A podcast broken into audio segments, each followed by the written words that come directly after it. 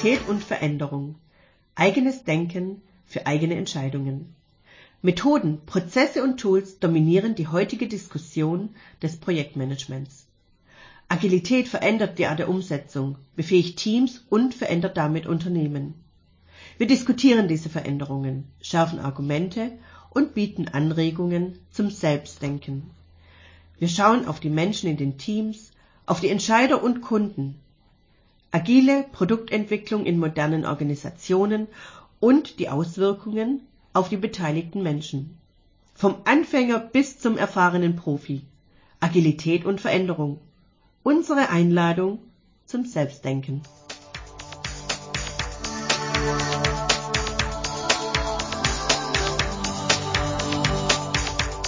Wie wirken sich die veränderten Arbeitsweisen, das ist ja das Wichtige, ja, äh, von der, von der Agilität auf die, die bestehende, ob jetzt hierarchische oder terroristische äh, Organisation eben aus? Ist das eine Frage an mich? Ja, kannst du aufnehmen, ja. ja, die wirken sich stark aus. Ähm, weil man, ich, ich sehe das sehr oft in verschiedenen Unternehmen, die dann äh, sagen, ja, jetzt machen wir mal Scrum, jetzt machen wir mal agil und dann bilden sich so Teams, ne? Ich meine, klar, Agilität hat irgendwas mit so Teams zu tun und die Teams kriegen dann Aufgaben und dann gibt's so eine Rolle, ja, die heißt halt jetzt so PO, so Product Owner, ähm, und der sagt denen dann, was zu tun ist, ne? Also der sagt das was. Okay. Und dann verselbstständigt sich das Thema. Ähm, dann hat man plötzlich mehrere von diesen Teams und die lassen sich dann noch nicht mal so richtig reinreden und man darf den Leuten ja auch nicht sagen, was sie tun sollen, weil sie sind ja selbst organisiert und sie machen genau das, was sie sich für so eine Timebox, für so eine Iteration vorgenommen haben. Und dann stoßen die Manager plötzlich ähm, an so an so Themen wie wie ich darf denen jetzt nicht mal sagen, was sie tun sollen. Äh, nee, doch, du machst jetzt heute das. Und er sagt er, nee, nee, ich arbeite ja im Sprint. Ähm, ich habe jetzt ganz andere Aufgaben und äh, wenn du willst, dass ich was anderes mache, dann gehst du zum PO. Und er ist natürlich, wie, der PO ist jetzt dein Manager. Ja, nee, so kann man das ja nicht sehen. Und dann geht die Diskussion los. Ja, das, das, das Thema ist bekannt, sag ich mal, weil das Problem ist immer folgendes. Oft, wenn es heißt agil, werden die Leute in die Schulung gesetzt, das ist dann, verzeihen wir mal den Begriff Methodik-Schulung, ich nenne es mal wirklich so, aber es wird nicht auf organisatorische Ebene eingegangen. aus meiner Sicht gibt es immer noch zwei Hauptebenenunternehmen. Das eine ist quasi der Management-Layer und das zweite ist quasi der Arbeitslayer, wenn wir es mal ganz klassisch ausdrücken. Und die Schwierigkeit ist, wenn Sie jetzt die Arbeitskultur ändern soll, wie es bei zum Beispiel Scrum erforderlich ist, dass da mehr an Verantwortung delegiert wird, mehr Ergebnisverantwortung auch ins Team, dann ist die Frage, was ist das Scharnier dazwischen? Und das fällt halt oft ins Leere. Und deswegen denke mit Scharnier? Das Scharnier ist also, wie soll ich mal sagen, Management möchte immer in irgendeiner Form, das stelle ich, wissen, wo steht man in Zeit, Geld und wird das auch so wie man sich das vorstellt, wie versprochen. Ich, ich würde nochmal vorher anfangen.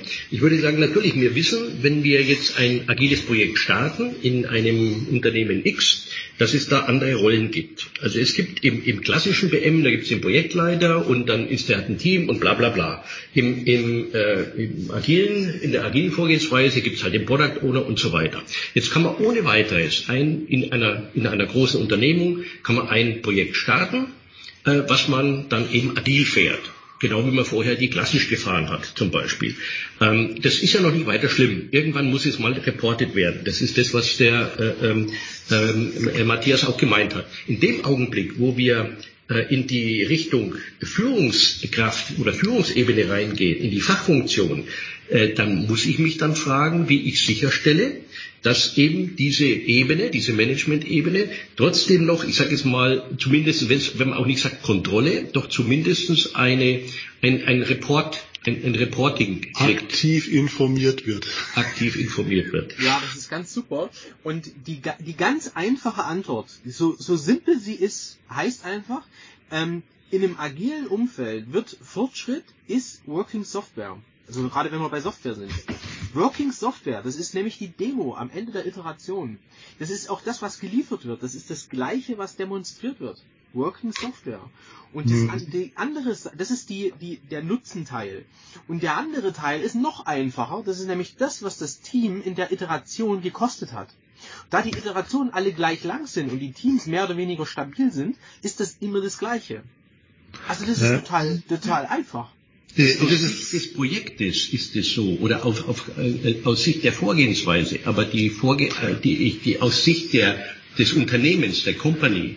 also ich möchte es mal so formulieren. Ich meine, ich greife jetzt wahrscheinlich mal ein bisschen vor und das Thema ist doch, welche Rollen gibt es in der agilen Welt, welche Rollen gibt es in der klassischen Welt und ich denke mal, da gibt es Rollen, die haben überlappende Inhalte, aber keine ist mehr identisch zu den anderen und deswegen ein Vorschlag, den ich schon öfters gehört und auch gelesen habe, war sinngemäß, dass, wenn wir jetzt mal die Scrum-Nomenklatur benutzen, also zur Visualisierung, dass der Product Owner quasi einige der klassischen Berichtspflichten des klassischen Projektleiters übernehme, da er, eh Scope und Budget des agilen Projektes de facto verantwortet, kann er diese Zusatzinformation in Richtung Portfolio oder Management weiterleiten.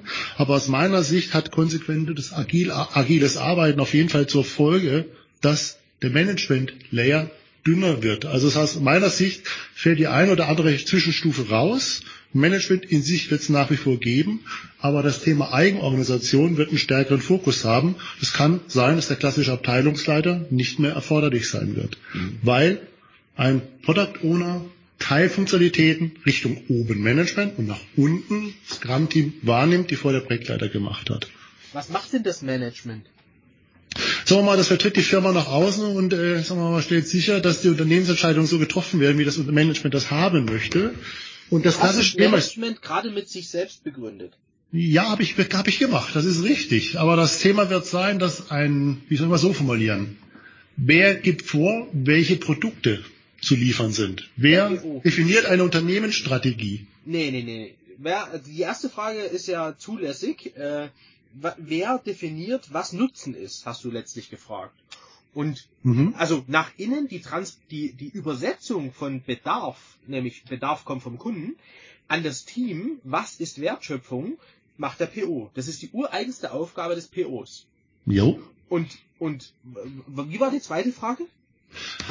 Das, das, also im, im Prinzip äh, geht es doch darum, ähm, äh, die, das Projekt würde ja nicht äh, im luftleeren Raum existieren, sondern du hast ja ein, ein, einen Rahmen, ähm, äh, sagen wir mal, du hast einen Geschäftsführer, der das Ding gegründet und der dann irgendwas macht, egal wie er das gemacht hat, aber der hat eine Firma gegründet. Und äh, ich gehe davon aus, wir brauchen keine 36 Führungsebenen, das ist schon richtig. Ja, und da werden auch viele wegfallen. Oder auch diese ganzen Wasserköpfe, die sich vielleicht mit sich selber beschäftigt haben, kann ja sein. Aber ähm, es muss ja sowas geben, ich sag's mal einfach so, ähm, wenn ich es mal formalisiere, sowas wie, äh, was sind die, die KPIs, die neuen, ja, äh, und so weiter, wo, wo ich es dann festmache, äh, äh, was ich reporte nach oben, wo ich weiß, mhm. dass ich, was ich gemacht also, habe. Ich würde, das ist eine andere Denkweise. Ich würde gerne noch einen kurzen Aspekt reinbringen. Vielleicht haben wir deswegen aneinander vorbeigesprochen, Janko, weil Management hat für mich zwei Funktionalitäten. Es gibt das klassische technische Management und es gibt das klassische People Management, sag ich mal. People Manager wirst du immer haben, aber People Manager werden typischerweise keine strategischen Entscheidungen treffen. Was macht denn so ein People Manager? Ja, das ist der, der sich dann, das ist im Prinzip der große Bruder, der sich um die Weiterbildung der Kollegen kümmert oder um die Disziplinierung der Kollegen. Also der klassische Abteilungsleiter. Der bewertet, der bewertet dein, äh, äh deine Arbeit und äh, gibt dann eine Bezahlung dann letztendlich. Das ist im klassischen Sinne so. Wir haben ja nicht gesagt, dass wir in der realen Welt leben, in der, in, der, in der idealen Welt leben. Das Thema wird aber sein, ich behaupte mal, auch egal wie kreativ jemand ist, er wird immer irgendeiner Kostenstelle zugehören, allein verwaltungstechnisch und auch diese Kostenstelle wird irgendeinem Manager zugeordnet sein.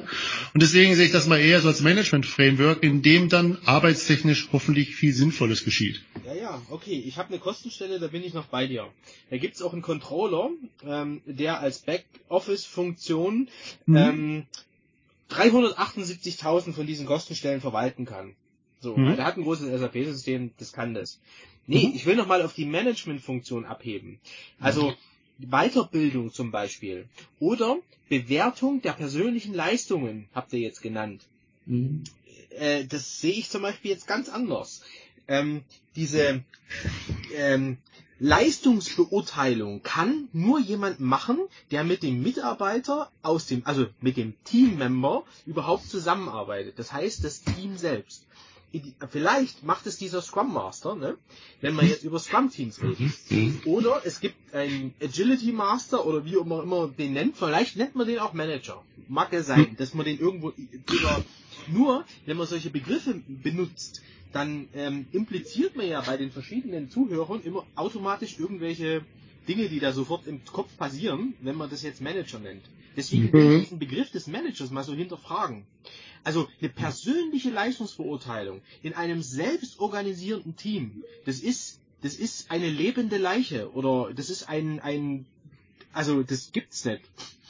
Äh, das, Also das würde heißen, dass die, die Funktion Manager, dass man das entweder würden da manche vielleicht wegsterben oder es, die, die müssten ihre, ihre Tätigkeiten überprüfen. Weil, beispielsweise, dass jetzt ein Manager nicht mehr der hierarchische Vorgesetzte oder sowas ist oder zugeordnet äh, zu seiner Abteilung, sondern eher mehr so der Coach oder der Leader, der den bestenfalls den Mitarbeiter, der in diesem Scrum-Team arbeitet, dann noch äh, äh, mentort oder irgendwie was in der Richtung macht. Wäre sowas möglich? die Aufgaben, die vorher ähm, so eine Führungskraft hatte, die gibt's ja nach wie vor. Also ähm, ich, ich bin nur deswegen so ein bisschen da hinterher hinter diesem Begriff Management, weil, weil das so weit gefasst ist und jeder stellt sich irgendwas drunter vor, letztlich der, der den Urlaubsantrag genehmigt oder was. Ähm, und, und auf welcher Grundlage, ich, ich hatte ich, aus der Praxis, wir wollen ja mal Praxisbeispiele nennen, ne? Ich bin, ähm, ich bin diese Woche gefragt worden, ähm, äh, ja, wegen Manage, äh, genau, im Fahrstuhl, ne? Und dann, dann ging es auch genau um dieses Ding mit Urlaubsantrag, ne? Und dann habe ich auch nochmal gefragt, ja, ähm, habt ihr jemanden, der euren Urlaubsantrag freigibt? Ja, ja, das macht mein Abteilungsleiter. Aha. Auf welcher Grundlage macht er das denn? Naja, der fragt mich, ob ich im Projekt abgestimmt habe. Ich sag, ja genau, weil es der nämlich jetzt selber gar nicht weiß, der fragt dich nämlich wieder oder er fragt das Team, weil du arbeitest ja in einem Team. Also der fragt dich, hast du es mit dem Team abgestimmt? Dann sag ich ja und dann sagt er, ja genau. Und deswegen drückt er dann auf Yes. Dann sag ich, Ja, aber das- super ja, Aufgabe. Das ist, ja gut, da bin ich bei dir. Und deswegen hatte ich vorhin gefragt, reden wir vom klassischen People Manager und meine private Meinung ist bei sehr vielen, sehr großen Firmen, ist der People Manager, der meistens der Abteilungsleiter ist, nichts anderes wie eine Art Personalreferent. Ne? Das heißt also, diese Funktionalität könnte oft auch von anderen Menschen, anderen Rollen wahrgenommen werden. Und deswegen aus meiner Sicht ist sie viel interessanter, wenn man schon über diese Managementrolle spricht, im Sinne von Verantwortung dafür, dass eine Arbeit oder Tätigkeit geleistet wird. Wer definiert zum Beispiel, wie das strategische Unternehmensportfolio aussieht. Welche Projekte wollen wir machen? Welche Produkte wollen wir machen? Ich meine, ja, diese Schiene brauche ich ja auf jeden Fall. Und die braucht ja auch ein Zusammenführen des Berichtswesens, wo stehe ich denn mit meinen Vorhaben, egal was es sein möge. Und um diese Schnittstelle habe ich mir vorhin Gedanken gemacht. Ich, ich Ja. gehe davon aus, dass es eine Geschäftsführung übergeben wird, dass es auch sowas geben wird wie eine, eine Art HR. Ja, also wo dann die Leute äh, als Ressourcenmanager oder sowas vielleicht zusammengeführt werden.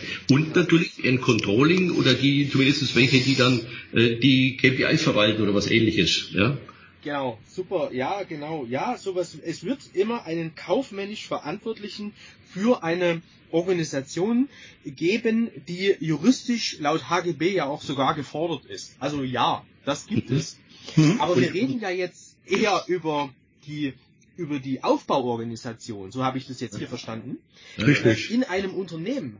Und und ähm, mein Punkt ist ja lediglich, ähm, es wird sehr schnell mit den immer über Aufbauorganisationen gibt es ein oben und ein unten und da ist immer bei jedem eine Pyramide irgendwo im Kopf. Und diese Pyramide, dieses tayloristische Bild wird sofort benutzt und man hängt jetzt unten an diese, also ich benutze das extra jetzt unten an diese Pyramide, plötzlich jetzt diese Teams ran. So, weil die, das sind halt jetzt keine Mitarbeiter, das sind halt jetzt Teams so.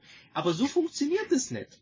Und ähm, worüber wir jetzt hier reden ist, wenn man jetzt mal nur die Teams hat und man hat nur diese diese Wertschöpfungsteams, dann ist jetzt als nächstes die Frage, wenn ich viele von diesen Teams habe, wie funktioniert Skalierung im agilen Umfeld? Und dann sind wir bei Scale Scrum oder bei Scale Agility und nicht mit, äh, wie kriegen wir denn unsere komisch strukturierten, agilen Teams jetzt endlich mit unserer äh, Pyramide eingefangen. Ja, ich habe das schon verstanden, dass das dann mehr auf Augenhöhe stattfindet und nicht mehr so Pyramidenstruktur, hierarchiemäßig terroristisch, sondern äh, mehr so diese, diese äh, bestenfalls Matrix vielleicht. Aber ich könnte mir vorstellen, dass dann natürlich viele in etablierten Firmen, viele, viel größeres Management, dass die ja schon einiges dann an Macht verlieren, Macht in Anführungszeichen. Oder wie ist da eure äh, Erfahrung? Also meine Meinung wäre, es wird auf jeden Fall eine deutlich flachere Hierarchie werden. Und der Rest muss mehr im kooperativen Modus zusammenarbeiten. Es wird gar nicht anders gehen. Ja, und ähm, also dieses klassische, ich sitze auf dem Geld, ich habe Recht, wird, wenn ich agil arbeite, eher abnehmen. Und diese Rolle mit, ich sitze auf dem Geld und Budget, was ich vorhin gemeint habe, egal ob das jetzt oben oder unten ist, das Budget hängt ja beim klassischen Product Owner und der hängt, bei dem hängt auch der Scope. Also ist eher die Frage im Zweifel, und ähm, du mögst das nachsehen, Janko, wie sind die Product Owner über das Portfolio oder Produktmanagement organisiert? Ich denke mal, in der Entwicklungsumgebung ist das eher relevant.